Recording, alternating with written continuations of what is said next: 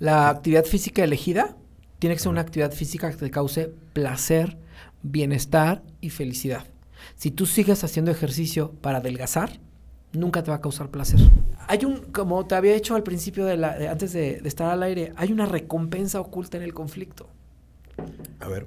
Hay una recompensa oculta en tu, en tu conflicto. Somos tan manipuladores Ok. que necesitamos tener un conflicto provocado por mi propia mente, pues para poder tener de qué platicar y de qué quejarme, ¿no?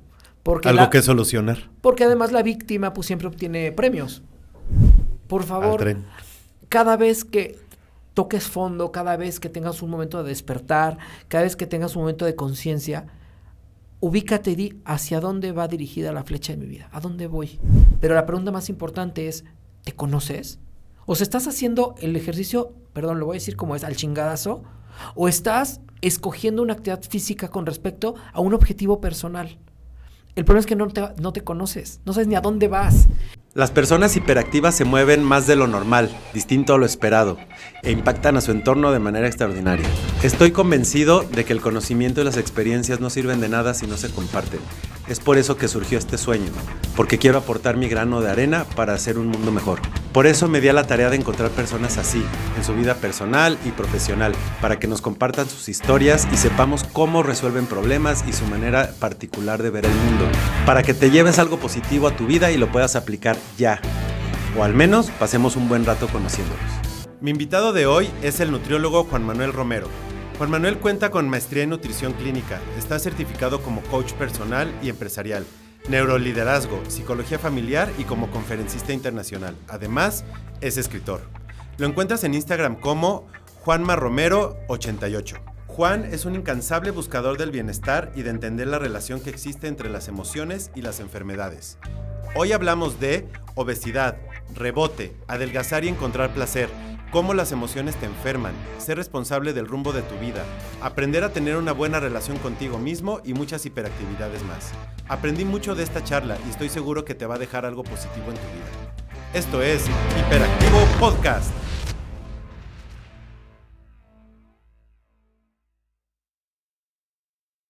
Juanma, bienvenido y muchas gracias por estar en Hiperactivo Podcast. Gracias, Edgar. Encantado de estar aquí contigo y con tu público. Gracias por invitarme. Oye, para mí tú eres una persona sumamente hiperactiva. ¿Alguna vez te lo han dicho? ¿O Sí. te lo han intentado quitar? Sí, me lo dijeron, me lo dijeron mucho de chiquito y era como una connotación negativa. Y hoy entiendo que pues es un don, es un don cuando lo sabes manejar y lo sabes y lo dominas. Un superpoder. Ajá. ¿Qué- ¿Con qué te topaste? A ver, cu- cuéntame, con, con- con respecto a la connotación negativa, ¿qué, qué- qué te pasó y cómo te diste cuenta? Niño, que- estate quieto, niño, bájate de ahí, niño, no te soporto, ya que ese niño se calme, ese niño es una bala, ese niño es un demonio, ¿no? y eso fue pues una connotación en algún momento pues negativa. Y eso me ha conllevado a tener grandes tropiezos en mi vida, pero también grandes éxitos. Y ahora entiendo que es un es algo que, que puedo que puedo pasar a positivo, ¿no? Bueno, y aún así estuviste medicado. Sí, O sea, cuando era ¿qué- chiquito qué- qué te tuve mi pastillita Ritalin. El famoso Que- Ritalin. El famoso Ritalin. Ahora ya tiene más nombres. Sí, eh, ya. Más, más variantes. Y eh, un día estaba en, eh, honores a la bandera en la escuela y que pum, que me desmayo, ¿no? ¿Por qué? Porque pues me bajó obviamente la hiperactividad y me desmayé y entonces me lo, me lo quitaron y siempre estuve en terapias y en psicólogos y, y me hablaban y yo era de muy fácil distraerme y los ojos me hacen así, o sea, no había un autodominio por completo porque era un niño. Pero hoy entiendo que eso me ha dado otras capacidades, otras capacidades de ver otras puertas, otros caminos, otras formas y otras maneras de todo. De niño, ¿cómo te diste cuenta de eso? ¿Qué, qué, qué caminos abriste de manera distinta? Pues para mí era muy fácil muchas cosas que a la gente se le complicaba. O sea, si no era A, pues yo me iba por B y C y D, ¿no? O sea, no, no, no me clavaba en un problema. A mí, para mí es muy fácil resolver problemas. Me gusta, de hecho, resolver problemas. Eh, uno de los temas principales de toda mi infancia, que va a ser el tema central, pues era el sobrepeso, ¿no? Vengo de una familia con obesidad. Eh, mi papá con obesidad, mi mamá con obesidad, la mayoría de mis hermanas y hermano con obesidad. yo con obesidad, una de mis hermanas era muy delgada. Y pues la comunicación que teníamos en casa siempre era por medio de darnos amor por la comida, ¿no? Eh, abrías la despensa de, la casa y era como si estuvieras en un súper donde había puras cosas deliciosas. Los mexicanos somos muy así, ¿no? Este. y, todo te lo podías comer.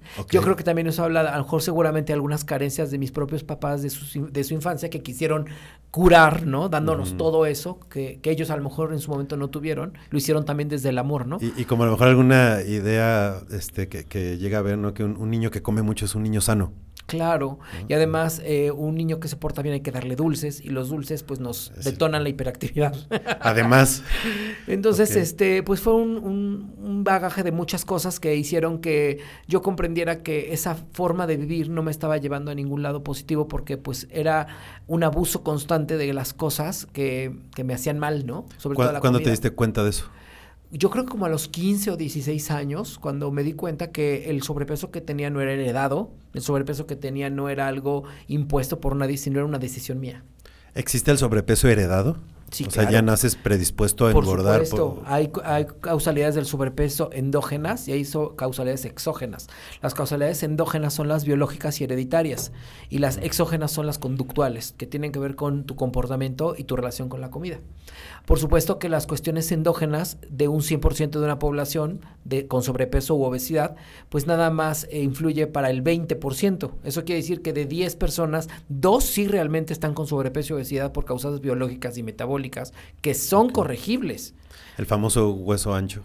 El famoso hueso ancho. Así, ¿no? Que soy de complexión española, ¿no? Ándale. No, tiene que ver con la cuestión de la tiroides, tiene que ver con la resistencia a la insulina, tiene que ver con problemas hormonales, tiene que ver con ese tipo de cuestiones que se pueden resolver, pero que sí pueden provocar sobrepeso y obesidad de manera biológica. Pero eso te estoy hablando que nada más es un 20%. Y el otro 80% es conductual, es porque no tienes hábitos de alimentación. Tú eras gordo de las eh, dos. Por decisión. Por las dos. había problemas biológicos y había problemas conductuales, las dos. Y eso, a los 15 años, para ti eso era un problema eh, como de aceptación social. claro, yo me doy cuenta que en la escuela tenía bullying, en la escuela me cantaban canciones, me decían marrano, cerdo, te daban desapes, eras el gordito, el gordito pues no en la pastorela, ¿no? Además yo era súper hiperactivo, soy hiperactivo, pero era más hiperactivo de niño, y pues yo quería salir a la pastorela, yo quería cantar, yo quería protagonizar, yo quería que los focos me enfocaran a mí, y pues no sucedía porque pues San José era flaco, ¿no? Entonces no te van a poner en la pastorela gordito, siempre era la piedra 3, en, las obras de teatro, en la pastorela. Entonces, la cuando. Piedra 3. La piedra 3 y el árbol 2. Yo, una vez fui al árbol 1. era un eucalipto en el kinder. ¿Ah, yo también era gordito. También, de verdad. Wow, mira. Sí, sí, sí. Y la verdad es que fue un gordito en su momento muy feliz y después un gordito muy, muy buleado, muy, muy buleado que hoy lo agradezco. Hoy lo agradezco tanto porque me dedico a lo que me dedico gracias a cada una de esas personas que se cruzaron en mi camino y me hicieron ver que yo podía hacer algo por este tema. Aunque no era su intención. No fue su intención nunca, pero me ayudaron muchísimo. Me salieron en mi camino para, para hacerme quien soy hoy. Entonces, fue maravilloso ese bullying. este, y me di cuenta que esa parte de sobrepeso que yo tenía era una elección mía. No era algo, como dices, heredado, era conductual, ¿no? Y entonces lo primero que hice a los 16, 17 años todavía me acuerdo, es comprarme un refrigerador chiquito, un Servivar, y lo puse en mi recámara. Y con mis domingos yo iba y compraba lo que yo pensaba que era sano. Y tenía pechuga de pavo, y tenía yogurts de dieta, y tenía gelatinas light. Y entonces cuando todos, estaban comiendo cosas en la cocina, yo iba a mi Servivar y comía cosas. lo que nos venden que es sano. Lo que nos venden que es sano. Pero, pero lo estaba yo intentando, ¿no? Claro. Y dejé de comer porquerías, dejé de comer chatarra, y dejé de comer lo que yo pensaba que no estaba bien. Y entonces pasó algo aquí bien curioso. Empecé a sentirme fuera de mi clan.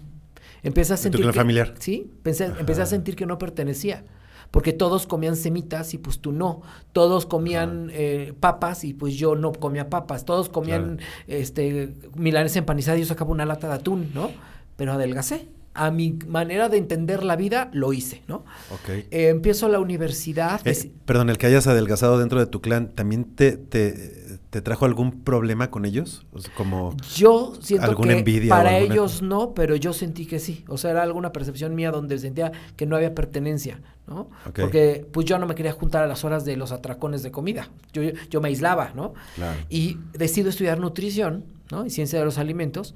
Y mi papá, que hoy tengo una relación extraordinaria con él, pero en ese momento él era director de una empresa muy grande en Puebla, em, me volteé y me dice, esa es una carrera de mujeres y te vas a morir de hambre.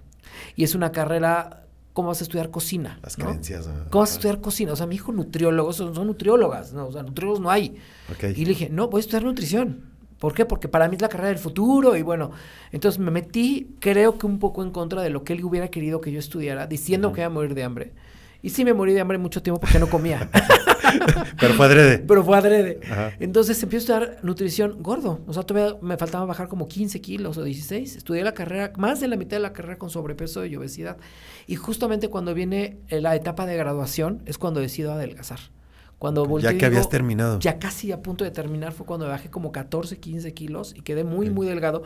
Siempre fui muy estudioso. Me dieron el discurso de graduación. Entonces yo dije, para el discurso de graduación es cuando voy a llegar así, ¿no? El gordito de la carrera Tómale. tiene que llegar increíble. Órale. Y desde ahí, gracias a Dios, este, trabajé eh, en, en mí y empecé a consultar desde el día uno que me gradué con una congruencia, porque todo el mundo era, ¿con quién adelgazaste? ¿Qué hiciste? ¿Qué hici-?" Pues yo me adelgacé, yo lo hice. Pues fui a la escuela. Fui a la escuela. Pero después sigue mi carrera y sigo recibiendo, empiezo a recibir pacientes y me empiezo a dar cuenta que hay algo mucho más allá del número, del peso, mucho más allá de solamente querer adelgazar a las personas por un tema cosmético o estético. Y es cuando me doy cuenta que hay una em, algo común en todas las personas que me vienen a ver, algo que empecé a distinguir en cada uno de ellos, que era pues el enojo. el enojo. Dije, algo tiene que tener en común toda la gente que me visita, porque todos los negocios tienen un perfil. Aquí este negocio es de mujeres, o este negocio es de hombres, o este negocio es de homosexuales, o este negocio es de monjas, y yo tenía de todo. Tenía gente de todos los extractos, de todas las maneras de pensar. Dije, algo los tiene que unir a todos. No había un público en particular. ¿no? Yo tenía pacientes de todo, ¿no? Y me di cuenta que la mayoría de las personas estaban enojadas. E intolerantes, se ponían de malas si no las pasabas puntual. Si- es más, si no las pasabas puntual, yo creo que dentro de ellos estaban esperando que no las pasabas para irse. Entonces, si no las pasabas en punto, es que no jueguen con mi tiempo y se iban. Les ponías a llenar una hoja, no, yo no lleno la hoja. Eh, les dejabas una tarea porque tenían que llevar como una checklist de lo que comían en ese entonces y les preguntabas, ¿trajiste tu hoja? No la traje. Bueno, y si no la traigo, regreso otro día. No, no, no, no pásale, no te preocupes, yo ahorita la llenamos juntos, ¿no? Pero estaban, como dice mi mamá, que es una palabra que me encanta, estaban irascibles. ¿no? Irascibles. Irascibles, que nada más los tocabas y brincaban, ¿no? Sí, sí, sí. Y dije, ¿por qué la gente está tan enojada? Mecha corta. Mecha co- ¿Por qué todos están tan enojados, no? Ajá. ¿Por qué están tan enojados? Y fue cuando empecé a meterme a temas del enojo, empecé a estudiar coaching personal, coaching empresarial, neuroliderazgo, desarrollo humano, talleres, cursos, certificaciones, para entender la emocionalidad de las personas. Y fue cuando llegué a la parte biológica, donde se une la emocionalidad con, la- con lo biológico y te das cuenta que estamos hechos y reaccionamos con hormonas.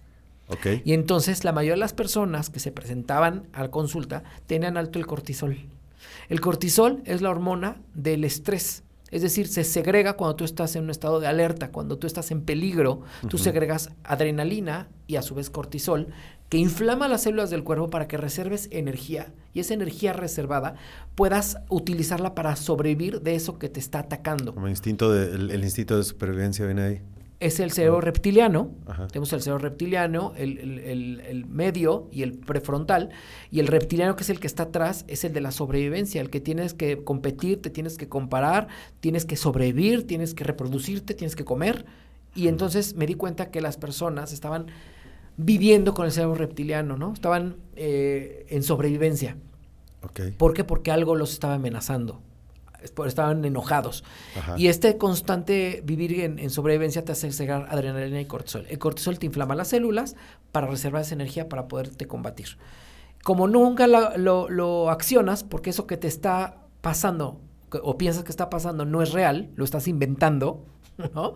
Estás imaginando cosas, eso te hace que te mantengas en el sobrepeso o con las células inflamadas. Por eso el, el que se enoja engorda, ¿no? A eso vamos a llegar ahorita, este, porque Juan me escribió este libro, el que se engorda, el que se enoja se engorda, engorda. y ahorita platicamos de él, porque quiero saber cómo llegaste a esto, ¿no? Este, ¿cómo detectaste que las personas enojadas estaban gordas? Este, la mayoría, no, la no, er- no son todas, sino es un, es como fumar. Fumar es una causalidad de cáncer, más no todos los que fuman les da cáncer. Pero es una causalidad de, ¿no? Porque el cortisol que te mantiene inflamado hace que no liberes energía. Y al no liberar energía, esa energía se queda atorada en tu cuerpo, ¿no? Eh, ¿Cómo se combate el cortisol? El cortisol se combate con otras hormonas, que son las hormonas de la felicidad, que les llaman hormonas de la felicidad. ¿Qué cuáles son? Pues obviamente es el, em, la... Em, ese fue el nombre. ¿Dopamina? La, dopamina, la serotonina, este, la oxitocina. Y estas hormonas de la felicidad lo que hacen es contrarrestar el cortisol y desinflamar las células. Por lo tanto, eh, las personas que tenían sobrepeso tienen mucho mayor posibilidad de adelgazar cuando hacen actividades que les hacen segregar estas hormonas, como hacer yoga, meditación, deporte, eh, abrazar personas que aman, hacer arte, todo este tipo de cosas te hace segregar hormonas de la felicidad que contrarrestan el cortisol. Abrazar personas que amas. Abrazar personas que amas, estar en contacto físico con las personas que amas, te hace segregar serotonina. Ahora, bueno, bueno mencionabas un, paréntesis ahí, que es como fumar. Eh, ¿Cómo es esto? O sea, ¿qué es lo que te hace fumar y, cómo, cómo es que las hormonas de la felicidad te, pueden ayudar a sustituirlo, dejarlo? El cigarro. Ajá. Bien, el cigarro lo que hace es que te provoca segregar hormona de la felicidad instantánea. Al momento que tú fumas, segregas inmediatamente hormona de la felicidad. Y en ese momento tú eres muy feliz cinco minutos, siete minutos. Por eso te, vuelve te vuelves adicto.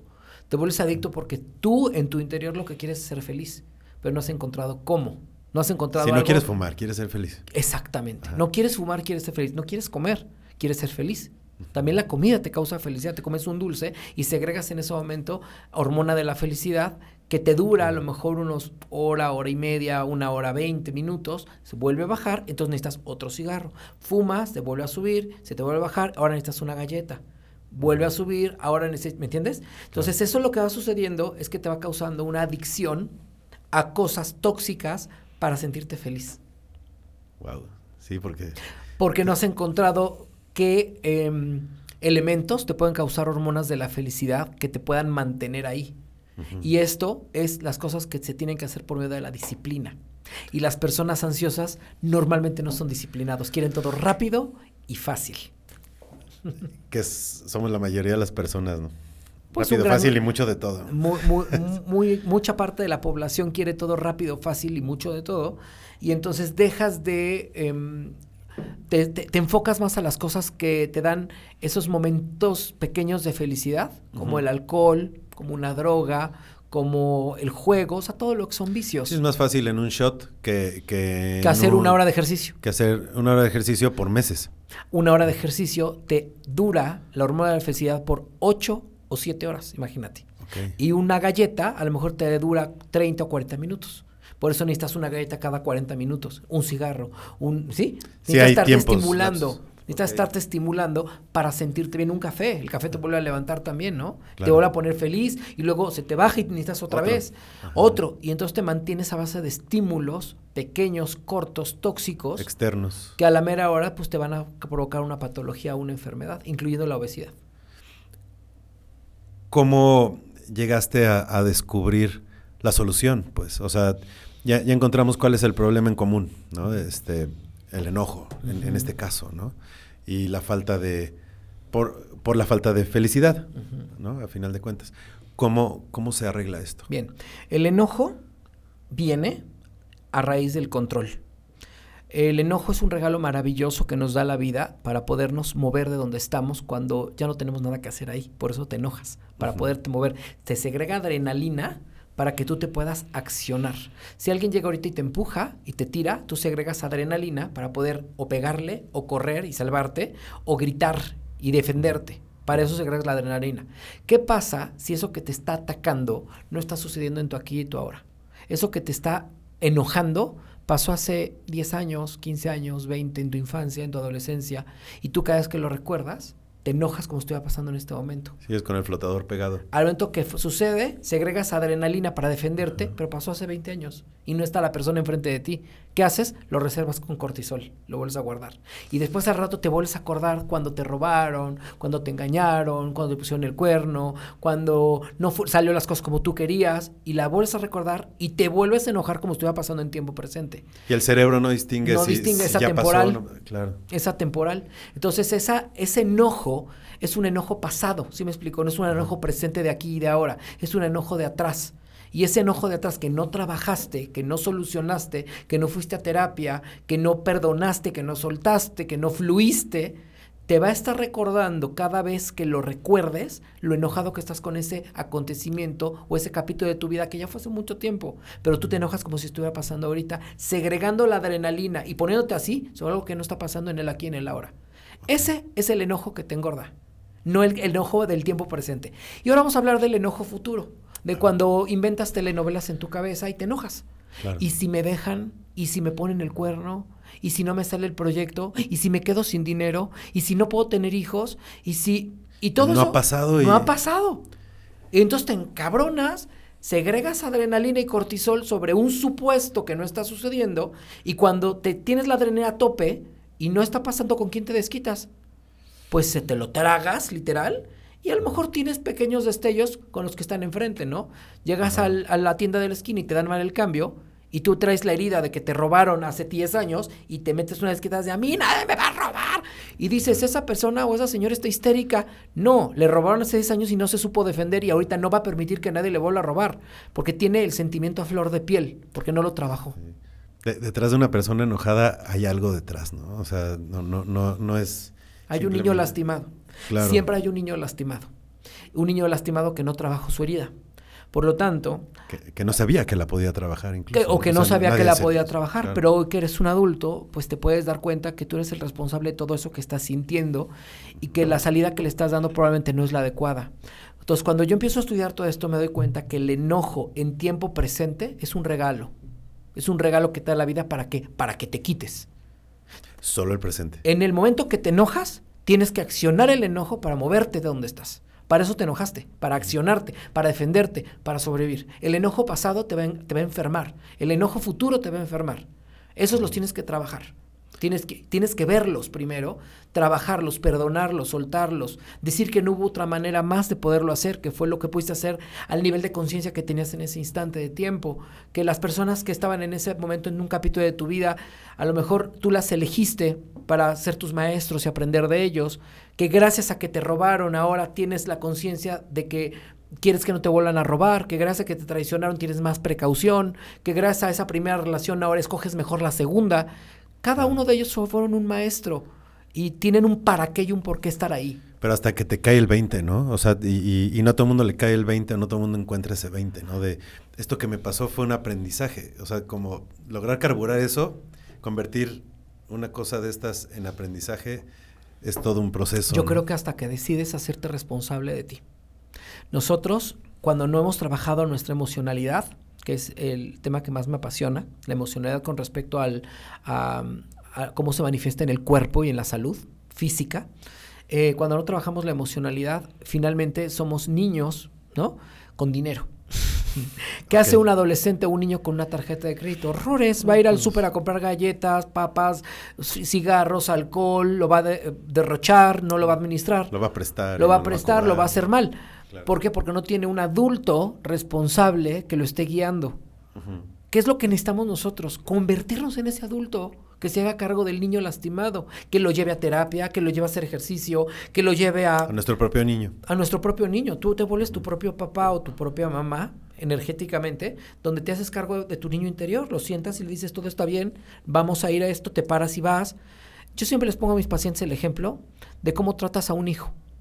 El primer acercamiento hacia ser un buen padre es contigo. Chécate qué buena frase. El primer acercamiento a ser un buen padre o una buena madre es contigo, es ser un buen papá o una buena mamá contigo. ¿Por qué un buen papá se para temprano? Le duele la cabeza, tenga un mal día, no tenga dinero, le haya pasado mal, lo hayan traicionado ayer, se para y le pone el lonche al niño para llevarlo al colegio. Porque tú no te paras y te pones tu lonche. Y el pretexto que te pones es estoy deprimido estoy cansado, no tengo dinero, hoy no puedo, pero por tu hijo sí lo haces. ¿Por qué cuando le pagas a tu hijo la clase de karate y te dice, no quiero ir, ¿no? Vas y le dices, mi hijo, pues te subes y vas a ir porque ya la pagué. está pagada. Y te subes y lo llevas, lo dejas en la puerta casi llorando y cierras la puerta y dices, va a ir. Pero tú cuando vas al gimnasio y ya lo pagaste, dices, tengo flojera y no te subes al coche y te llevas. ¿Por qué? Porque al hijo lo amas. Esa es la respuesta. Porque a tu hijo lo amas, por eso lo haces. ¿Y por qué no lo eres capaz de hacerlo por ti? no te amas tú. Porque no has trabajado la parte del autoamor de ser un adulto responsable para ti mismo. ¿No? Para decirte, oye, son las 12 de la noche y sigues en el celular, ya párale, ¿no? Así le dices a tu hijo.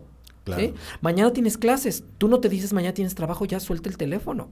Oye, tienes a tu pareja a un lado. Estás tomando una copa de alcohol en miércoles. O sea, hoy no se toma. Toma el fin de semana. Ese, ese diálogo interno que nos falta, ¿sí? Ajá. Es el que nos puede conducir a tener un autocuidado basado en el amor, donde nos hagamos responsables del niño interior lastimado, atenderlo y escucharlo, su versión de los hechos, ¿sí? Desde tu adulto responsable, a escuchar a tu niño interior su versión de cómo fueron las cosas que lo lastimaron. Porque tú sigues viendo las cosas que lastimaron a ese niño enormes. Pero cuando te volteas y te pones desde otra perspectiva y te sientas y dices, a ver, cuéntamelo. A ver, cuéntamelo cómo fue. Esto, esto, esto. ¿Qué consejo tú de adulto le darías? ¿Cómo soltarías? ¿Qué le dirías? Pues ya hay que perdonar, ya hay que soltar, hay que fluir, hay que ir a terapia. Ni era para tanto. No, Tan- era para tanto, o si era para tanto, entonces hay que denunciar, ¿no? Ajá. Entonces, ahí es donde de verdad te haces cargo de él. Pero ¿qué pasa? Cuando somos niños abandonados emocionalmente, la mayoría de las personas son niños abandonados emocionalmente. A lo mejor tus papás sí estuvieron presentes en sus trabajos y todo, pero a veces no te escucharon o sí, pero la mayoría son abandonados emocionalmente.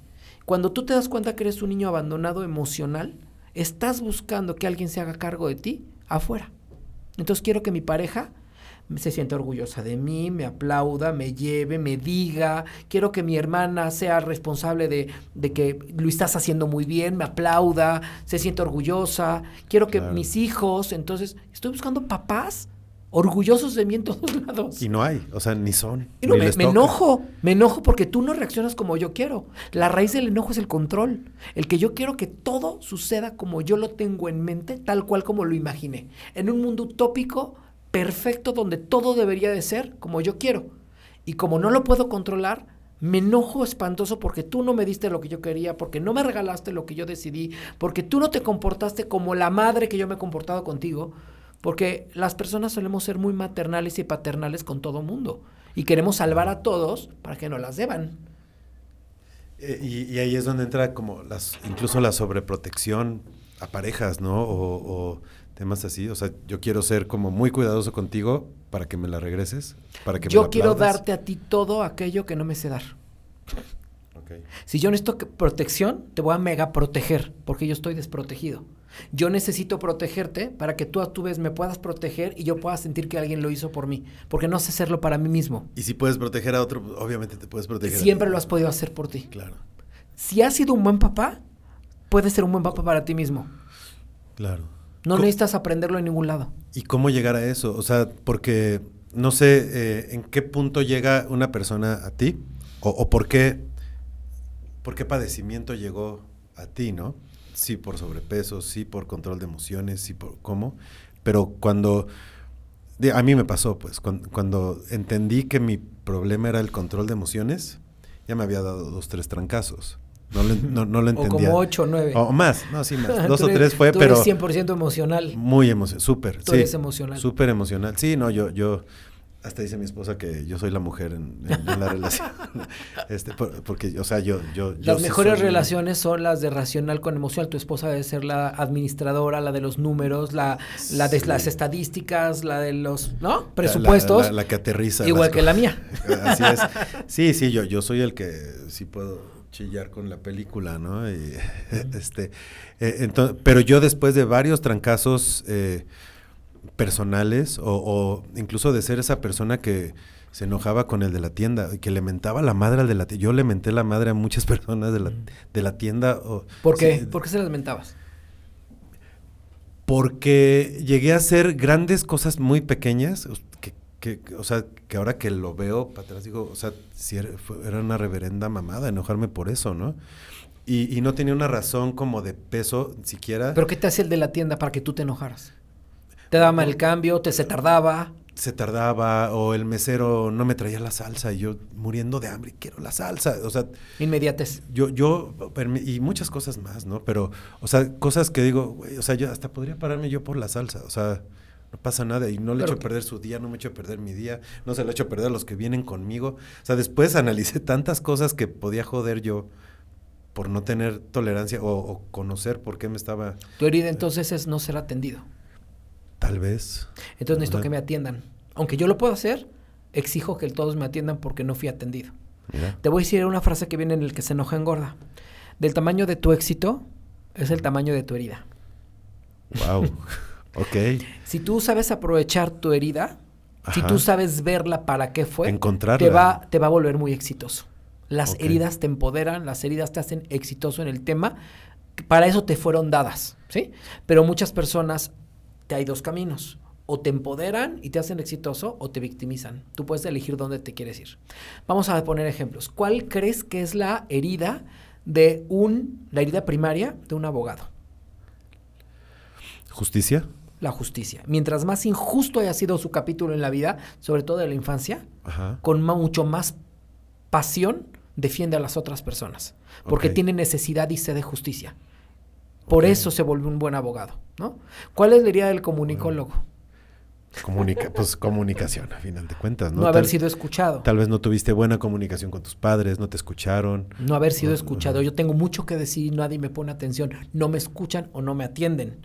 Entonces, mientras menos haya sido escuchado y mientras menos me hayan puesto atención, con mucho más pasión agarro el micrófono y ahora comunico porque necesito decir cosas y que me escuchen y que me pongan atención. Y siento placer cada vez que me ponen atención porque voy sanando a ese niño interior que no fue escuchado. Mira. ¿Cuál es la herida del nutriólogo? haber sido. Y mientras más gordo y más buleado, con mucho más pasión, defiendes a las personas con sobrepeso y las conduces de una manera amorosa como te hubiera encantado a ti, que esas personas que te insultaron, te dijeron, te hubieran conducido y como no lo hicieron, yo ahora lo hago con las otras, con las personas. Me sano en ellos. Mira, fíjate ¿Te fijas? nu- nu- nunca lo, lo había pensado yo por ahí. Este, llevo muchos años dedicándome a la comunicación, pero me hiciste clic ahorita, ¿no? No es que en mi casa no me hayan escuchado, porque sí me escuchaban y la, la comunicación era un ejercicio natural, pero yo era muy tímido. Entonces sí me quedé de niño con muchas cosas que decir, no en mi casa tal vez, sino en, en mi entorno social, así porque yo era muy tímido. Me, me daba mucha pena hablar, este, expresarme y así. Y, y creo que cuando encontré formas de comunicarme que no necesariamente era un micrófono, sino hacer un video, hacer fotografías, hacer un diseño, es, ta, ta, ta, creo que de ahí yo, tal vez ahí fue donde encontré mi, mi flow. Pu- puede ser. Hasta ahorita, hasta ahorita Hay muchísimas formas de comunicarte, de comunicación no verbal, que una persona que tiene necesidad de expresarse las aplica en todo. Y probablemente no hayas encontrado el canal para poderlo hacer. Y hoy ya lo encontraste y estar haciendo esto te causa placer, porque esto no es un trabajo. No. Esto que tú estás haciendo es tu terapia. No me trae ni un peso esto. Es una Me trae terapia. cosas más valiosas. Es una terapia que tú mismo elegiste Claro. para sanar ese niño interior que probablemente está tan agradecido contigo por lo que hoy haces. ¿sí? Pero cuando lo ves de esa forma, cuando lo resignificas, cuando le das otro valor a la herida, es maravilloso porque dices, por eso, por eso me pasó. ¿Qué es lo que hizo, por ejemplo, la señora Wallace, esta señora que le secuestraron a su hijo Ajá. y, lo, y después se convirtió en la defensora La principal banderada de... de los de antisecuestros de México, ¿no? Sí, sí. O sea, le dio un significado. ¿Para qué? O personas que han perdido a sus hijos y de repente ya están al frente de grupos de padres que perdieron a, a sus hijos dándoles valor y dándoles herramientas y dándoles cosas porque entienden para qué les sucede lo que les sucede y cómo vas, qué vas a hacer con ello, ¿no? Pero no se trata nada más que lo guardes y te lo tragues y te enferme, sino que lo expongas, ¿no? Con humildad digas, ¿qué hago con esto? Del tamaño de tu herida es El tamaño de tu éxito es el tamaño de tu herida. No, pues sí. Y, y- y además, si tienes una herida es que no te mató. Claro. Debió hacerte más fuerte. Claro, para eso es la herida, para eso es la cicatriz, para recordarte lo fuerte que eres. Y, y entonces escribo este libro que se llama El que se enoja engorda, Ajá. que Nos escribir un libro escribir un libro para las personas que no han escrito un libro, que les recomiendo que lo hagan porque todos podemos escribir un libro, es desnudar tu alma y exponer ante la gente tu legado, lo que tú has descubierto sobre tu herida. Cuando yo descubro que la raíz de vivir liviano y li vivir ligero es comprender cómo canalizar el enojo, cómo regularlo, no lo puedo quitar no lo puedo evadir, no lo puedo olvidar. Ni se debe intentar quitar. No, lo puedo regular. No existen emociones ni buenas ni malas, existen emociones necesarias. Todas las emociones son necesarias, son humanas, son normales. Siéntanlas hasta las entrañas, porque para algo tu cuerpo y tu divinidad te las están regalando, para que tomes decisiones sobre tu vida. ¿Por qué sentiste envidia? ¿Por qué sientes la envidia? La envidia es maravillosa cuando la resignificas. Todos hemos sentido envidia, pero ¿qué te dicen los programas sociales, religiosos, familiares? No sientas envidia. La envidia es mala. Claro, porque además tú tienes la necesidad de ser bueno. Te han dicho que tienes que ser una persona buena. Y me han dicho que, que no tener envidia, es malo. Sentir envidia es malo. sentir odio es malo. Sentir miedo es malo. ¿No? Sentir coraje es malo, sentir enojo es malo. Ser rico es malo. Tener dinero es malo, ¿no? Porque lo tiene más los narcos, o quién sabe en qué ande metido. O, el reino de los cielos es de los pobres. Claro. Son creencias limitantes que lo que hacen es que te hacen que te sientas mal por sentir. ¿Qué es lo que sucede cuando tú te permites sentir todo? Y darle un significado a cada una de las cosas que estás sintiendo. Le das una salida le das una explicación y te dejan de enfermar tus emociones. Es que ese segundo paso es el, el, trascendental, el darle significado. Porque... Y regularlas. A ver, el miedo. El miedo es un acompañante que tenemos acá. Imagínate que el miedo es un como enanito que tenemos en el hombro. Y de repente el enanito tiene la capacidad de hacerse enorme y tiene la capacidad de hacerse chiquitito. Tiene las dos capacidades. Ahí va a estar siempre. Siempre va a estar, no va a desaparecer. Nació contigo y se irá contigo. ¿Sí? El miedo es algo que está aquí, es, es inherente a ti. O sea, está junto a ti todo el tiempo y no se va a mover. ¿Sale?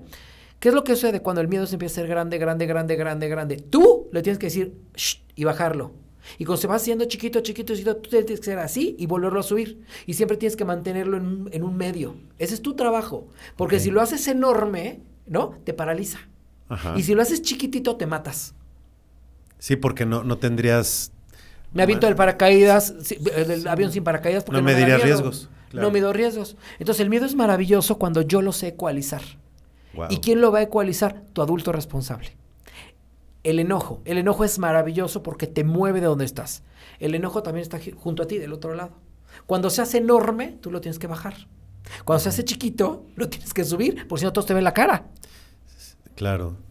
Sí, porque, o sea, no, no, no existe y no debería existir la persona que nunca se enoja, ¿no? Vamos a pensar que ese es el famoso equilibrio. El equilibrio es que están todas las emociones en este rango y todas tienen la capacidad de subirse y bajarse, subirse y bajarse, y tú las regulas. Tú las regulas, la tristeza, el enojo, la furia, la, todas las vas a ir regulando, pero tienes que orquestar la banda. Tú eres el orquestador. Y si no las ves, hacen un desmadre solas. se suben, se bajan, se hacen gigantes, se quedan grandes, sí, hacen horrores, porque no hay un adulto responsable que las esté regulando. Entonces, tu trabajo como adulto responsable es mirarlas. Voy a mirar mi ira, porque necesito tener ira. Pero necesito que no se haga grande y necesito que no sea pequeñita tampoco, porque si no te vuelves un pelele que también todos te ven la cara. ¿no? Tienes que también enojarte lo suficiente, pero no tampoco pasarte al grado de agredir, ¿no? Eh, Vas regulando. El punto es darse cuenta, ¿no? De, de, que necesitas hacerlo y después aprender a hacerlo, ¿no? Porque hay, hay, muchas personas que nunca se dan cuenta y viven su vida enojados y se los carga el payaso así, ¿no? Eso se llama el, el, estado de ánimo. Ahí te va. Primero vienen los pensamientos. de un pensamiento sale la emoción. Yo, por ejemplo, pienso, estoy gordo de ese pensamiento, inmediatamente me sale una emoción de enojo, de tristeza, de coraje, de furia. Yo pensé que estoy gordo y entonces brinca la emoción. La emoción es humana, es natural, la voy a sentir y está bien sentirla.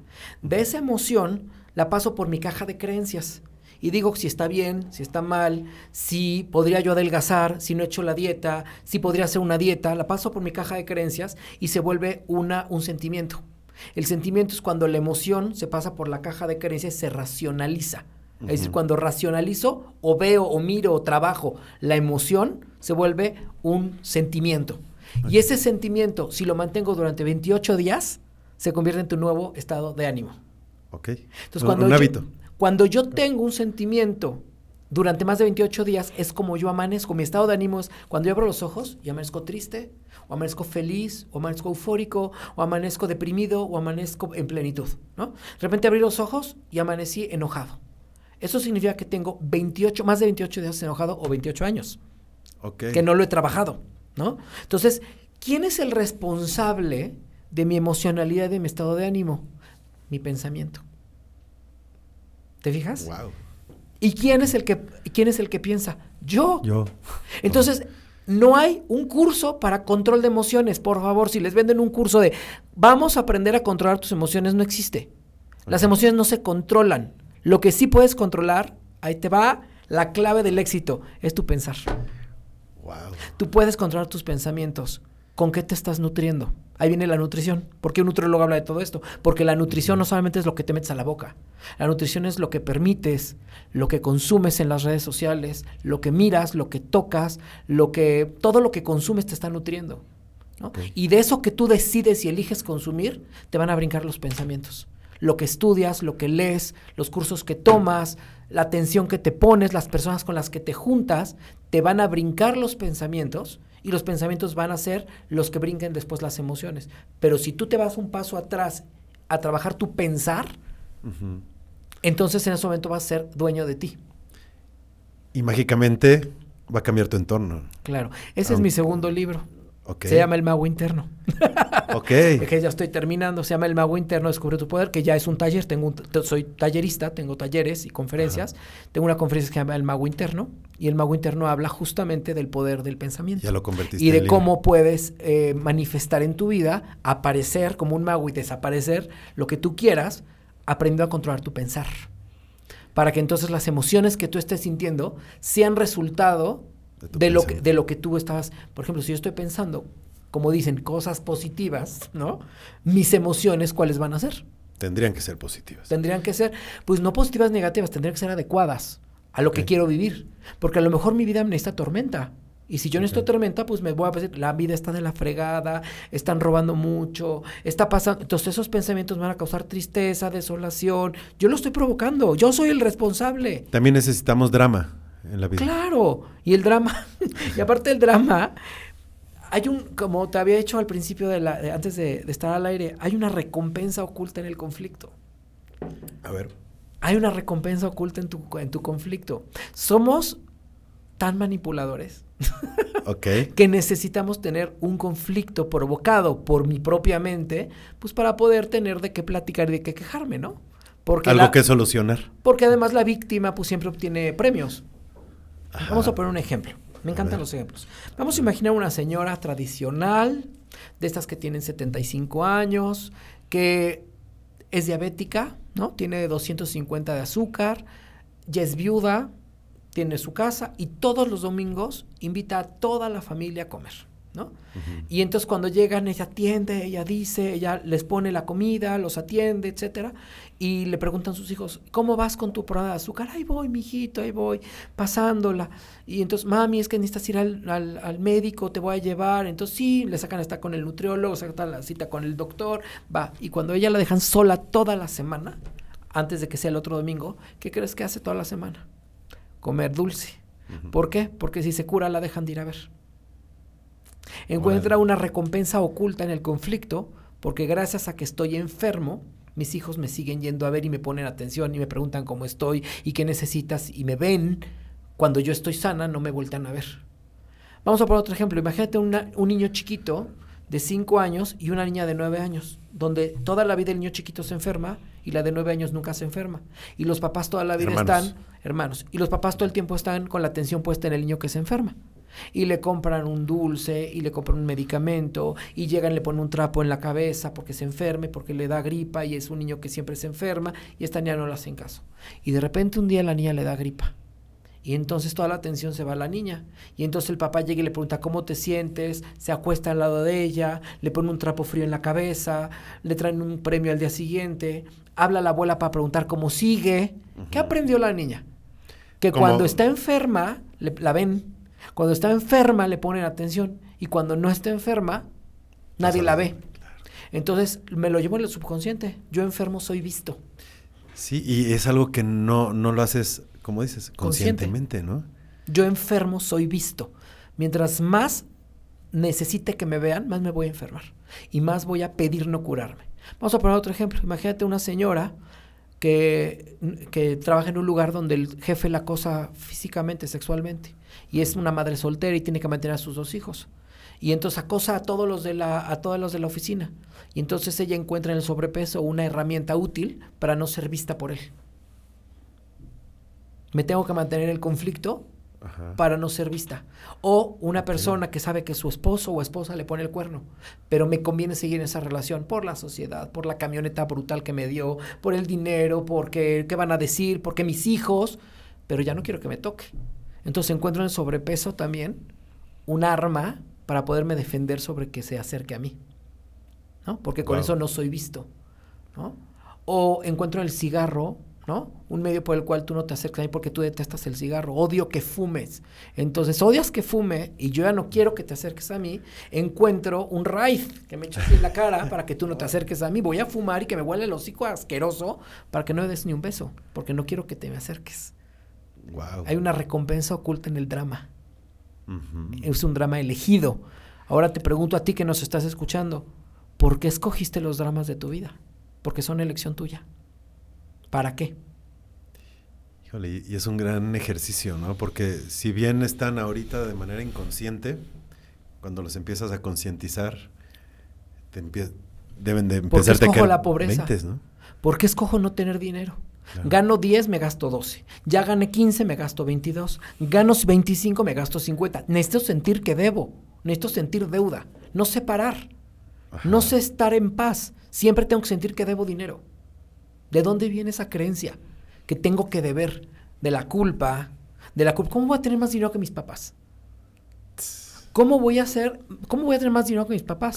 Tengo que llegar a la casa en la comida familiar y decir, la vida está de la fregada, y yo también decir, sí, está de la fregada. Porque es un tema de conversación, incluso. O sea, acéptenme en el círculo de la plática porque tengo que pertenecer al clan. Y en el clan todos, desde todas las generaciones, no han tenido casa propia. ¿Cómo yo voy a tener una casa propia? Cuando ya tengo el dinero para la casa propia, me endeudo y hago otra cosa o me meto a jugar y lo pierdo. ¿No? Elijo el conflicto para tener la recompensa de seguir perteneciendo al clan. Híjole, que está bien chingón esto, ¿eh? wow. ¿Por qué estás ah. escogiendo tus conflictos y para qué los estás escogiendo y por qué los has sostenido tanto tiempo? Hay cosas que ya pudiste haber resuelto. A ver, yo tengo la clínica, tengo 23 años, aunque no parezca. Tengo 23 años dedicándome a la nutrición clínica y tengo personas que le sobran 4 kilos. Y llegan y lloran y te dicen, y le digo, tu conflicto se resuelve en tres semanas de régimen. Tres semanas, bien portado. Y pasan las tres semanas y no pude, porque entonces comí papa. ¿Por qué no lo quiero resolver? ¿Por qué no quieres ver? Ah, bueno, pues tengo una vida perfecta, ¿no? Tienes una vida perfecta y necesitas quejarte de algo. Necesitas mantener tu mente distraída en, un conflicto a resolver para no ponerle atención a lo que verdaderamente le tienes que poner atención.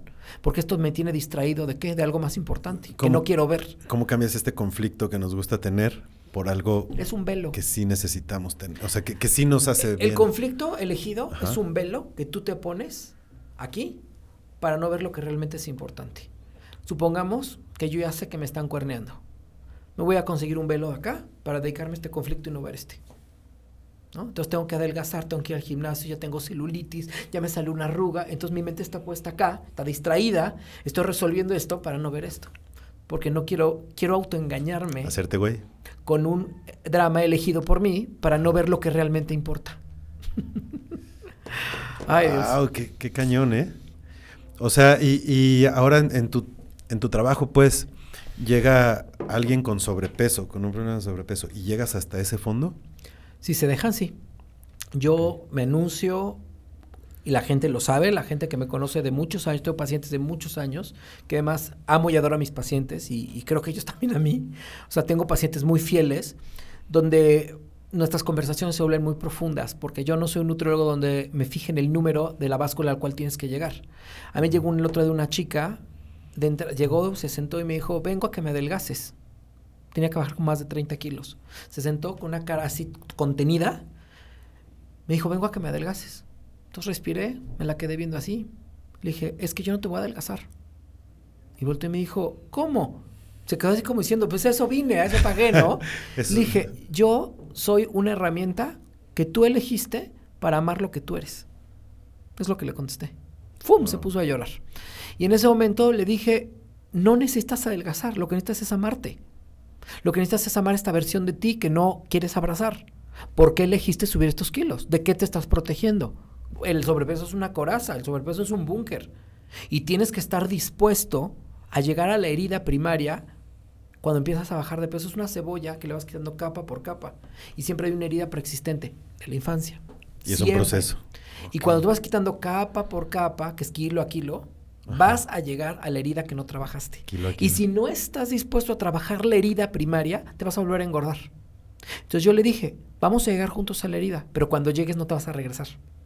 Entonces tienes que estar consciente que hay una herida ahí, porque además te das cuenta del temperamento de las personas. Cuando es un sobrepeso biológico, inmediatamente me doy cuenta por mi preparación. No te puedo decir cómo. Sí, visualmente. Pero simplemente me doy cuenta. Cuando alguien llega y me trae mis análisis, la veo a tiroides mal, el este, se corrige, se va al endocrinólogo, el régimen y va. Y, funciona. Pero el 80% de las personas vienen con un tema emocional.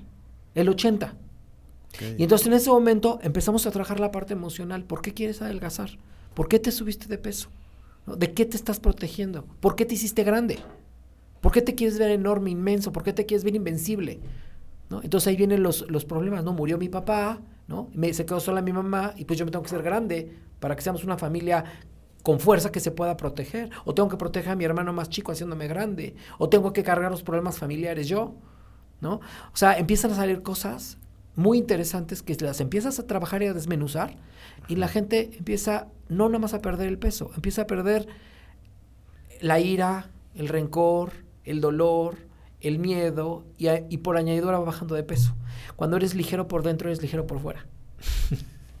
wow. Eso sí vuela la cabeza. Yo no busco que la gente llegue a un peso ideal. Ni siquiera yo estoy en el peso que dice la media de población. No me interesa. yo busco que la gente llegue a un peso funcional, que es muy diferente. Cuéntame. El peso funcional es en el cual tu cuerpo funciona. Funciona para la vida, para lo que tú quieres.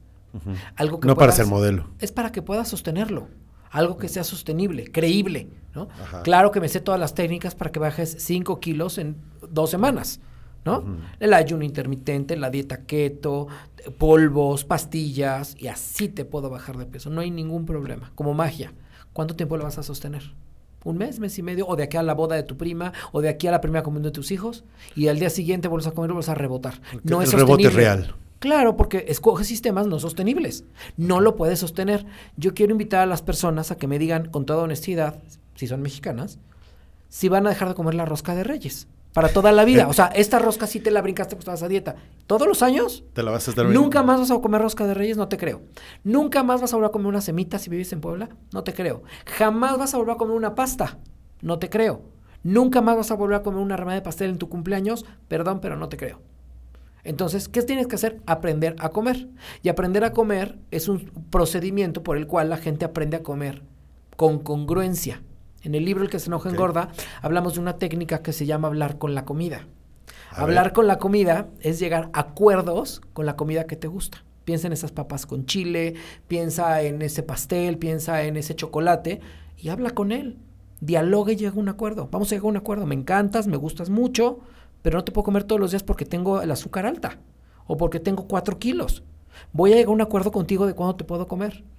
Voy a comer rebanada de pastel en mi cumpleaños, en la de mis hijos, en la de mi esposa, en la de las tres bodas que invitaron del año. Son siete rebanadas al año. Entonces, cuando me preguntan, ¿puedes comer pastel en tu régimen de alimentación? Sí, sí puedo comer. ¿Cuándo puedes comer? Cuando es congruente hacerlo. ¿Puedo comer chocolate en mi régimen de alimentación? Sí. ¿Cuándo? Cuando es congruente. ¿Y cuándo es congruente, Juan? Yo llegué ya a un acuerdo con mi niño interior. Vamos a comer chocolate el 14 de febrero, el día del niño y el día de mi cumpleaños. ¿Cuándo voy a comer papitas que me encantan con chile, así, ¿no? Cuando hay una reunión. No en mi coche, no el martes viendo la tele, no el lunes a la hora del break de mi trabajo. Ahí no estoy en una reunión. Ahí está el adulto responsable haciéndose cargo del niño. No te toca, ahí no va. ¿Me puedo comer una bolsita de papas? Sí, porque estás en una reunión oral, cómetela. Te das tus chances cuando es congruente hacerlo.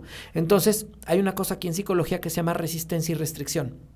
La mayoría de las dietas están basadas en la restricción, en el no puedes.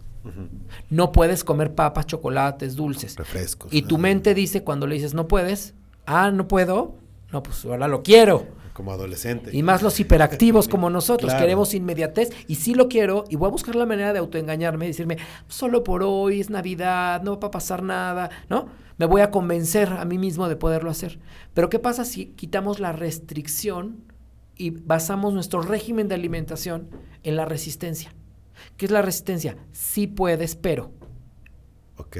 Sí puedes, pero el día de tu cumpleaños. Sí puedes, pero el día del niño. Sí puedes, pero en tu vacación. Sí puedes tu copita de alcohol.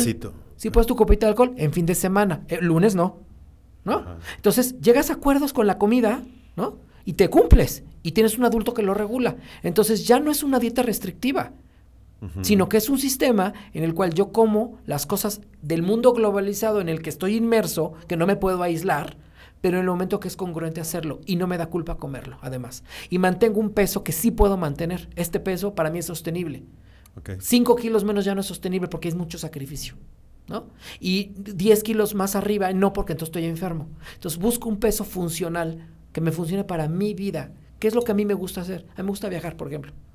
Que mi cuerpo me funcione para mis viajes, que yo camine y no se me hinchen los pies, que pueda cargar mis maletas, que quepa en el asiento del avión, que tenga una ropa cómoda y no sude, que cuando mi cuerpo está funcionando y con papelito habla de que no tengo triglicéridos, colesterol, ácido úrico, la presión está perfecto, soy una persona sana. De aquí y de acá. Sí, aunque no estés en el peso de la tablita. Aunque no esté en el peso que me exige la media de población mexicana. Claro. Ahí es donde está el punto medio entre la gordofobia, Y, la, y la romantización de la obesidad. Ok. ¿No? Ese es el punto medio que yo estoy proponiendo. La gordofobia se va a que ama tu cuerpo con todas las curvas que tenga. Ámate con 26 kilos, no importa. Los estereotipos hay que romperlos y tú puedes. No. Que es peligroso. Papelito habla. Si tú tienes 30 kilos y me demuestras con un papel que no tienes triglicéridos, colesterol, ácido úrico, tienes una buena circulación, no tienes hígado graso, perfecto, quédate con tus 30 kilos, que no va a pasar. Todas esas personas tienen todo esto que te estoy diciendo. es muy raro que no. Sí, los niveles ahí sí Ahora, sí te puedo decir que te conozco gente con 5 kilos, con 6, que están sanas. 6 kilos arriba de la media que marca el estereotipo de belleza. Sí, sí es verdad que esto de, que lo que pasas del metro es lo que debes pensar en que... No, tiene que ver tu complexión de huesos, tiene que ver tu edad. A ver, tú no eres el mismo de 45 años que de 28 con que tengas la misma estatura. No te puedo dar el mismo peso que el que mide igual que tú que tiene 20 años menos o el mismo peso de 72 metros que has de medir, o 70 y qué? 74 4 que has de medir con una persona que mide unos 74 pero es mujer. Entonces tiene que ver si eres hombre o mujer. Tiene que ver la complexión, chico, mediano, grande. Tiene que ver la edad. ¿sí? Tiene que ver muchas cosas, no solamente es lo que resta del metro. Es como una negociación con tu profesional. Te sientes, vamos a llegar a un acuerdo de cuál es un peso funcional para ti, no ideal. Y es un rango, ya no es un número exacto vamos a caer entre 75 y 82. Y ahí donde te sientas bien, ahí puedes jugar. ¿no? Mientras estés sano en tus datos biológicos y mientras tu cuerpo funcione para tus actividades, ¿no? Ahora eres nadador profesional, bueno, te tengo que exigir otra, otro peso y otro porcentaje de grasa porque tiene que ser funcional para tu actividad física.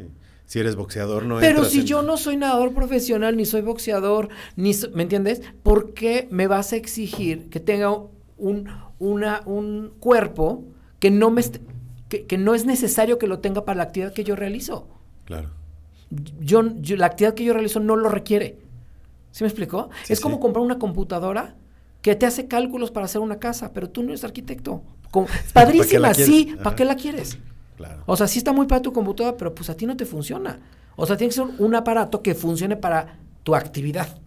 Y, ahora la combinación entre cómo te alimentas y la actividad física. O sea, cómo, cómo encuentras ese punto también para llegar a, como a, tu cuerpo ideal, ¿no? Según, según tú, ¿no? La actividad física elegida tiene que ser una actividad física que te cause placer, bienestar y felicidad. Si tú sigues haciendo ejercicio para adelgazar, nunca te va a causar placer. Lo estás haciendo para adelgazar. Lo estás haciendo porque tienes que tener el buen cuerpo. Lo estás haciendo como un sacrificio. Lo estás haciendo como un intercambio, una paga. Yo me esfuerzo y el ejercicio me va a pagar con el cuerpo que yo quiero. ¿Sí? Y tu objetivo es el cuerpo. El cuerpo, claro, no hacer ejercicio. Tu, objetivo nunca es hacer ejercicio, es bajar de peso, es ponerte mamado, ¿no? Es, ¿Sí? Ahora, si yo estoy haciendo el ejercicio con la intención de sentirme feliz, de sentirme disciplinado, de sentir que mi cuerpo funciona de tal forma, de está increíble. Pero yo veo gente sufriendo. No sé si tú la ves. Hay gente que la veo muy feliz, padrísimo, que encontró en el ejercicio un estado de felicidad, pero veo a mucha gente sufriendo. Que está en la máquina haciéndole así y de verdad se bajan mentando madres. Pobres. O sea, me dan ganas de acercarme y decirme, oye, hay otras mil maneras. O sea, está correr al aire libre, está nadar, está brincar, está... O sea, hay mil maneras. ¿Por qué elegiste una que te... Porque necesitas que te duela para saber qué te sirve. Ve qué triste. Necesitas que te duela para pensar que funciona. Igual las dietas. Llega la gente y me dice, ponme la más apretada, la más cabrona, la más fuerte. La... ¿Quieres dolor? Quítame todo el pan. Necesitan dolor. Si no, no me doy cuenta. es que si no, me duele, si no me duele, pienso que no. O sea, cuando le dices, vas a comer una tortilla a la comida, y si voy a bajar. Es que me pega porque me quiere. necesito que me duela. porque así, porque así aprendí. Porque el dolor es lo que funciona. Hay, hay maestros del dolor y hay maestros que te enseñan por medio del amor. Tú eres el encargado de escoger tus maestros. Y si sigues escogiendo maestros de dolor, pues en tu vida o quieres ah, sí, a, claro, vas a tener, sí vas a aprender, pero hay otros caminos. O sea, sí o sí la actividad física es necesaria. Por supuesto. la necesitas forzosamente para la circulación, para las endorfinas, para la serotonina. Las hormonas de la felicidad se segregan haciendo ejercicio, haciendo una actividad física. Ahora, ¿qué actividad física estás haciendo? la tuya, es la que tú eliges. Yo quiero viajar, yo necesito caminar, correr, hacer ejercicios de fuerza para poder cargar mis maletas, o sea, porque es lo que me gusta. A ti te gusta estar sentado en una oficina tomando café, bueno, pues entonces sal nada más a caminar para que tu circulación. A otra persona le gusta el montañismo, bueno, no te va a servir lo mío, tienes que hacer otro tipo de actividad. Pero la pregunta más importante es, ¿te conoces? O sea, estás haciendo el ejercicio, perdón, lo voy a decir como es, al chingadazo, o estás escogiendo una actividad física con respecto a un objetivo personal. El problema es que no te, no te conoces, no sabes ni a dónde vas. Es como llegar a una estación del tren, así lo veo yo, y te subes a un tren que no sabes ni a dónde va, pero ahí vas, con compañeros, y te distraes platicando con el de junto, y cuando de repente un día volteas y dices, ¿a dónde va este tren? No tienes ni idea. Nomás porque todos se subieron. Por favor, cada vez que toques fondo, cada vez que tengas un momento de despertar, cada vez que tengas un momento de conciencia, ubícate y di hacia dónde va dirigida la flecha de mi vida, a dónde voy, a dónde, qué quiero con esto, hacia dónde quiero ir, para que entonces escojas maestros adecuados, herramientas adecuadas, y los viajes de cada uno de nosotros son distintos. Es decir, te voy a poner un último ejemplo, porque creo que ya me extendí mucho, ¿verdad? No te preocupes. Imagínate que vamos de viaje tú y yo y una tercera persona. Tú vas a Nueva York, yo voy a la montaña y la otra persona va a Em, a la playa. Y entonces tú llegas y no sabes qué llevar en tu maleta del viaje de la vida. Y me tú vas a Nueva York y me preguntas a mí, oye Juan, ¿qué es lo que tengo que llevar en mi maleta de la, del viaje de la vida? ¿Qué debo de cargar en esta maleta? Y yo, desde mi perspectiva, desde mi experiencia. Y tu destino. Y tu destino te va a empezar a decir: tienes que llevar una linterna, tienes que llevar casas de campaña, tienes que llevar repelente de moscos porque te van a picar los moscos. Ah, sí, Juan, muchas gracias. Y luego vas con tu otro amigo y le dices: Oye, amigo, Juan ya me dio muchos consejos. ¿Tú qué me recomiendas que lleve mi maleta del viaje de la vida? Y te va a voltear y te va a decir: Ah, tú debes de llevar un bronceador, una toalla, tienes que. porque va a la playa. Un traje de baño, ropa cómoda, ¿no? Y cuando tú llegas a Nueva York, abres tu maleta y te mueres de frío, inservibles. Nuestros consejos los hicimos desde el amor o desde... Y todos te enojas con nosotros porque te aconsejamos mal. Te dijimos ah, que tenías que hacer cosas que no te funcionaron. Qué malos amigos somos, ¿no? No, el problema es que tú vas a otro lado. Y yo voy a otro lado y la otra persona a otro lado. Nadie te tiene que decir qué debes de cargar y qué no. Pero para eso necesitas tener un objetivo claro. ¿A dónde va el viaje de tu vida? Si tú no sabes hacia dónde va el viaje de tu vida, vas a seguir cargando consejos de gente que va a otro rumbo. Y maletas innecesarias. Exceso de este, equipaje que va a ser tu vida y vas a pesada. Vas a pagar exceso de equipaje y tu vida va a ser pesada. Y además todo lo que vas cargando no te sirve. Porque tú estás en Nueva York con un traje de baño. Muriéndote de frío, está nevando. Y con linterna. Y con la linterna de tu casa de campaña. Sí. ¿Te fijas? Sí, claro. Entonces, cuando yo conozco perfecto a dónde va el viaje de mi vida, no necesito pedirte consejos. Al contrario, nos vamos a, a sentar para compartir lo que hemos vivido. Yo voy acá y hago esto. y yo voy allá y hice el otro, y qué padre, a ver, cuéntame, y me emociono con tu viaje, y a lo mejor me animo y voy a tu viaje también, ¿no? Y se me antoja. Pero doy un consejo más atinado. Por eso, cuando alguien se sienta con el derecho de decirte qué hacer, ¿no? Primero tiene que voltear a ver su propio viaje y arreglar sus propias cosas. Nadie puede decirte qué hacer. No. Tú eres el responsable de saber a dónde vas, qué quieres llevar en esa maleta, hacia dónde va a dirigir a la flecha de tu vida, qué quieres cargar. Porque todo lo que cargues innecesario lo vas a ver reflejado en, tus, en tu cuerpo. No solamente en los kilos, en gastritis, en dolor de cabeza, en tiroiditis, en problemas de circulación y toda la somatización que se hace en el cuerpo por enfermedades provocadas por emociones que no transitaste. Qué importante es eso. Incluso también el tema de consejos. O sea, el dar y recibir consejos es un tema de mucha responsabilidad. ¿no? Y, y saber cómo, cómo cacharlos y cómo darlos. Y más bien es basado en mi experiencia es esto, pero tu experiencia es otra. No das un y consejo donde no te lo piden. De entrada, ¿no? No deberías. No tienes que estar eva- evangelizando en todas las... Yo soy nutriólogo. Yo no llego a una boda y me siento y puedo decir, eso tiene carbohidratos, eso tiene triglicéridos, eso tiene grasa saturada, eso tiene hidrogenizado. No se tomen el alcohol porque entonces a la tercera copa tu cuerpo se intoxica. ¿Qué te importa? Entristecerías a toda la mesa. Es que no me estás pidiendo un consejo. ¿Por qué me siento con la... Yo doy un consejo cuando uno es mi trabajo, cuando me lo pagan, cuando un buen amigo se acerca y me lo pide, cuando tú me estás entrevistando porque me estás entrevistando para dar un consejo, Claro. pero si no me lo pide no lo doy. Aunque yo piense que la gente está equivocando, me quedo callado. Estoy aprendiendo a estar callado a donde no soy llamado. Y es difícil, ¿no? Cuando, o sea, es tu tema, te apasiona, quisieras, este, si quisieras, pues, o sea, dar tu opinión a, a los demás y más y ves que le están regando, ¿no? Pero a veces cansas a las personas. Por supuesto. porque su viaje va a otro lugar. Vamos a hablar de la felicidad.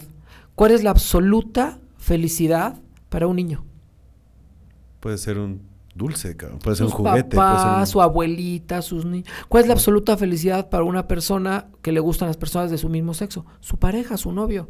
¿Cuál es la absoluta felicidad? Bueno, a lo mejor en una parte de su felicidad. ¿Cuál es la absoluta felicidad para una religiosa, una monja de claustro? Dios, y es respetable, y esa es su felicidad. Si yo le voy a pedir un consejo a la monja, que cuál es la, cuéntame cuál es la felicidad, no, no me va a dar un consejo atinado. No si yo le pido a esta pareja un consejo, tampoco. Si le pido al niño, menos. ¿Cuál es mi verdadera felicidad, mi camino de felicidad? Pregúntaselo a tu niño interior. A ese que encontrar. tienes abandonado, a ese que no te haces cargo de él, con el que no platicas, con el que no has llegado a acuerdos, porque no tienes un diálogo contigo. Y ese es mi consejo del día de hoy, a lo que donde quiero llegar. Tienes que aprender a tener una relación contigo. Tienes que irte a tomar un café contigo y plantearte todo aquello que no te has planteado. Vamos a hacer un último ejemplo. Imagínate que te habla por teléfono tu mejor amiga, amigo, etcétera, y te dice, me urge verte, tengo un problema. Tú en ese momento sueltas tu actividad, la que estés haciendo, dices, cancelas y vas corriendo porque tiene un problema tu amigo. Te sientas en la mesa y ¿qué es lo primero que le preguntas? ¿Qué pasó? ¿Cómo estás? ¿Cómo estás? ¿Qué necesitas? ¿De cuánto estamos hablando, no? Claro. Este, ¿qué puedo hacer por ti? ¿Estás bien? ¿no? Ujú. ¿En qué te ¿Hace ayudo? Claro. cuánto tiempo no acudes a tu llamado? ¿Hace cuánto tiempo no te sientas en ese café contigo y te haces las mismas cuatro o cinco preguntas que le haces a todo mundo menos a ti? ¿Cómo estás? ¿Qué necesitas? ¿De cuánto es el tiro? ¿Cuánto necesitas para tu proyecto? Yo te ayudo a juntarlo, yo te lo presto, yo te lo doy. ¿Qué vamos a hacer Deja para- de estar regalando tu dinero. Es que estás así, dándole dinero a todos los proyectos de todos. 50 pesos, 20 pesos, yo te ayudo, mil pesos para la tanda. ¿Cuándo te has preguntado cuál es tu proyecto, el tuyo? ¿Y cuánto necesitas? ¿Necesitas 15 mil, 20 mil, 8 mil? Yo te los doy. ¿No? Entonces, cuando te piden para otras cosas, no, porque estoy juntando para el proyecto de alguien que soy yo. ¿No? ¿Cómo estás? ¿Qué necesitas? ¿A- ¿Cómo te ayudo? ¿Estás bien? ¿Te has preguntado si estás bien? ¿Hace cuánto que no te preguntas si estás bien? ¿Te duele la muela? ¿Hace cuánto que no te- atiendes el diente? ¿Hace cuánto que no te atiendes el colesterol, los triglicéridos? ¿Hace cuánto que no te atiendes el dolor de ciática, el dolor de cabeza? ¿Hace cuánto que no te cortas las uñas de los pies? Por Dios, ¿no? Claro. Me voy a ir al podólogo porque me voy a la playa y todos los 360 y demás días traes la las uñas terribles porque ahí nadie te las ve más que tú en la regadera. ¿Y cómo te vas a enamorar de alguien que no tiene la capacidad ni siquiera de arreglarse para sí mismo? Mucho Qué fuerte. menos enamorarse de alguien Claro que no. afuera. Pero estoy queriendo que alguien de afuera lo haga por mí. Claro. Siempre. Todo lo que yo doy al exterior es un grito desesperado de lo que yo necesito. Bueno, y además me encanta que ya, ya llevamos como tres últimos ejemplos. Y me tía- me Tengo otros claro. más, pero ya no te los voy a toda dar. madre, está toda Esos ya cuestan. Este, no, oye, de- después de todo este camino y todo lo que has aprendido, viene el libro. ¿Cómo, cómo es? Bueno, y, y después has seguido el camino, porque este libro lo escribiste hace Siete años. y ya vas por la, La, la edición segunda edición que va a tener 40 páginas más. más el con las libro. recompensas ocultas que no viene ahí, unos QRs donde van a venir algunos mensajes míos ya grabados, donde la gente con el teléfono va a poder dispararlos y, y- y tener algunas Llegar pláticas, claro. Eh, ¿Cómo yo, yo tengo esa inquietud? Pues, ¿cómo es el proceso de escribir un libro? Porque, pues, no todo el mundo se anima a escribirlo, porque tal vez creemos que es un tema muy de hay que estudiar para escritor para poder escribir un libro. Ujú. Tú no estudiaste para escritor. Todos somos escritores, porque todos sabemos escribir. Eh, necesitas una casa editorial que te dé un respaldo y la casa editorial tiene editores, editor en jefe, eh, un editor que va de la mano contigo, que todas las ideas que tú vas plasmando te ayudan a ordenarlas, te ayudan a tener coherencia en lo que vas escribiendo, eh, te, te hacen un cuestionario a dónde quieres llegar, qué, qué mensaje principal quieres dar, cuál es tu objetivo, cuál es todo lo que tú quieres dar para que ellos tengan claro por dónde van a llevar todo el material que tú le vas dando y ellos se encargan. Tú Ellos le no- dan forma. Claro, tú nada más necesitas vaciarte de todas esas ideas que tienes y todo eso que traes dentro que necesitas comunicarlo o algo que tú piensas que puede aportar a la humanidad y es maravilloso porque es una catarsis donde tú puedes soltar todo aquello que piensas que puede conducir a las personas a una mejor versión de sí mismas. Entonces, yo estoy seguro que cada uno de nosotros, este planeta, este mundo, este plano, vino a aportar algo. Si no hubiéramos nacido en un planeta o en un mundo donde estaríamos nada más nosotros solos.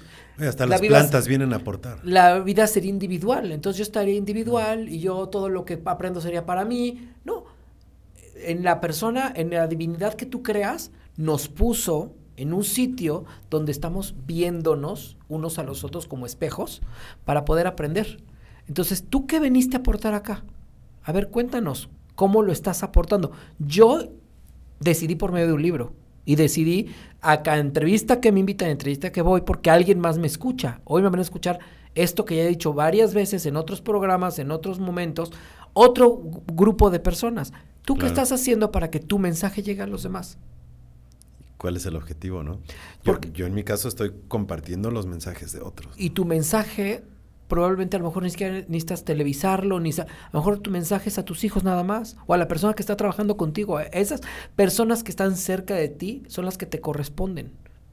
¿No? Tú decides tu público, pero el- como digo, el, el conocimiento se comparte, ¿no? Porque pues, no te sirve de nada en la tumba, De nada. a- ni a ti ni a nadie. Entonces, pues venimos a compartir y, y- y como decíamos, ¿no? Yo, yo sé algo que no sabes y tú sabes algo que yo no sé. Vamos a hacernos más fuertes compartiendo, ¿no? Vamos a sernos más conscientes y sobre todo que cada uno de estos consejos que te dé yo, que te dé cada uno de los invitados que tienes acá, que son maravillosos, es- me- soy fan ya de tu programa, Gracias. y este te van acercando a ser cada día más tú. Y al final de cuentas es lo que más, más, más te deseo yo. Yo como ser humano te deseo que cada día te acerques más a ti, a ser tú. Porque todos los programas que fueron impuestos nos alejan de nuestra esencia, porque no te hacen ser bueno. Entonces necesitas volverte a acercar a esa inocencia y esa pureza con la que naces, donde nada te importaba, donde no tenías que cumplir con marcas ni con estereotipos, donde eras amigo de todos, donde te contentabas en un minuto, aunque te habían jalado el pelo, a los cinco minutos estabas jugando, pero nos han hecho que vivamos inmersos en una cantidad de programas que nos alejan de nuestra propia esencia, ¿no? Todo lo que hacemos y sentimos está mal. Te tienes que vestir como te dicen, te tienes que peinar como te dicen, te tiene que gustar lo que te dicen, no puedes sentir esto, tienes que amar nada más esto, no puedes amar aquí ni allá. No y- puedes tener esta cantidad de dinero porque ya no eres de este... porque entonces ya no eres de este clan, porque si tienes más dinero entonces eres malo, Claro. ¿no? Y te va- O sea, tener dinero para muchas personas es, que es malo, porque entonces te van a robar, ¿no? además es un foco de peligro, ¿no? Este, te van a robar, quién sabe cómo lo consiguió. ¿No? Entonces ya eres una persona mala. Entonces, siendo, sintiéndome pobre y miserable, entonces me conmesuro con todos los de alrededor y entonces soy uno más de ellos. Y entonces ya no, ya no tengo necesidad de sentirme diferente. No sé. Hay tantas cosas que trabajar. Sí. Juanma, cuéntame del proyecto 33.3. Este, el otro día Cristian Marquina me, contó algo de eso. Quiero saber tu, tu lado de la historia. Cuéntame. Bueno, somos tres grandes amigos, eh, Juan Jerónimo González, Cristian Marquina y Juan Mar Romero. Em, que cada uno de nosotros en nuestras profesiones eh, nos dedicamos en la parte eh, emocional, em, en la parte del desarrollo humano, a trabajar con las personas con las que tenemos contacto en diferentes áreas. Yo me dedico a la parte, como ya lo vieron, emocional. Cristian, con su super libro de em, El proceso Kame, se dedica a la parte racional, a los temperamentos, carácter y personalidad. Y Juan Jerónimo trabaja eh, con todo el estudio que tiene, la parte espiritual. Y siempre que nos reunimos son conversaciones impresionantemente enriquecedoras para los tres, porque él dice una cosa, yo le digo otra, nos echamos un tequila y bueno, y filosofamos y decimos, hasta que un día volteamos y dijimos, ¿por qué esto no lo hacemos una conferencia? ¿Por qué? Porque cada uno de nosotros representa uno de los tres cuerpos que cada uno de los seres humanos tiene, pero cada uno lo tiene desarrollado de diferente manera. Unos son más racionales, otros son más emocionales y otros son más espirituales. Y cada uno defiende cómo deberías de ser. Es que deberíamos ser muy emocionales, empáticos con la gente, deberíamos entender nuestras emociones, pero el otro dice, no, pero si no las racionalizas, entonces te ven la cara y entonces eres, eres todo mundo quiere ser tu amigo y luego te, te, estafan, que es lo que nos pasa a ti y a mí, pues somos emocionales, ¿no? Claro. Toda la gente empieza de 10 porque me caes increíble, y luego te voy restando puntitos y luego me decepcionas, ¿no? Al racional empiezas en cero y luego te lo tienes que ir ganando. Y el espiritual le vales madre.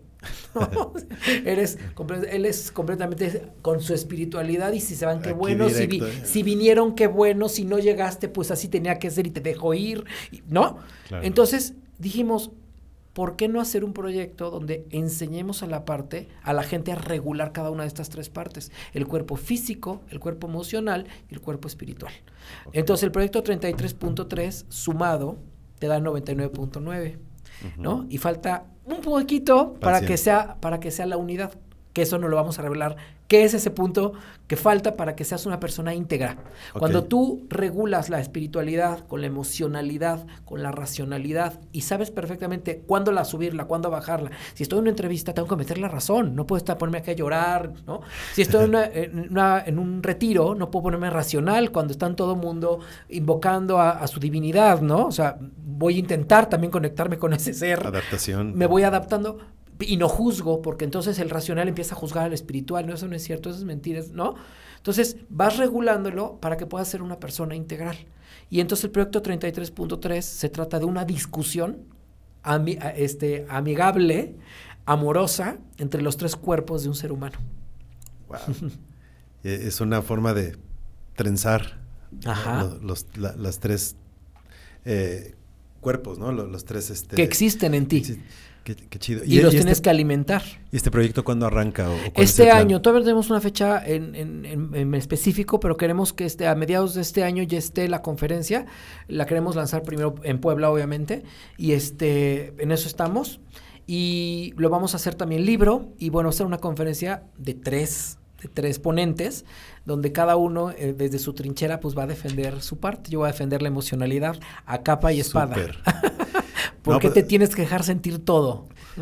¿Sabes qué? Va, a estar, voy a estar bien pendiente de, cómo va con esto también porque estaría bien bueno tenerlos a los tres. No, hombre, nosotros encantados. Dar una probadita de lo que es, sería verlos en vivo y leer el libro, ¿no? Sí, encantados, felices de estar contigo y con tu público.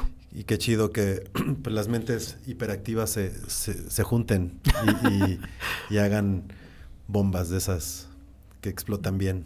Así es, ¿no? Que tengas la capacidad de comunicarte sin alcohol, que tengas la capacidad de filosofar, filosofar sin drogas, que tengas la capacidad de conectarte contigo y con tu emocionalidad y espiritualidad sin estímulos externos, ¿no? Que seas capaz de conectar con el otro, de ser amable con el otro, de ser cariñoso con el otro, sin necesidad de tener drogas o alcohol encima. Porque cuando la gente toma tres alcoholes, entonces ya te quiero y te abrazo y te digo, ¿no?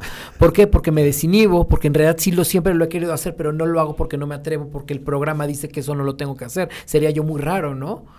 Pero qué tal si tengo tres copas encima, ah, estoy borracho, se justifica. Que yo sea yo. Ándale. Qué padre que puedas ser tú sin tenerte que drogar, sin tenerte que tomar, sin tenerte que estimular, ¿no? hasta hay que echarle la culpa si la riegas, ¿no? Ah, sí, estaba borracho. y con eso se justifica. Muy bien.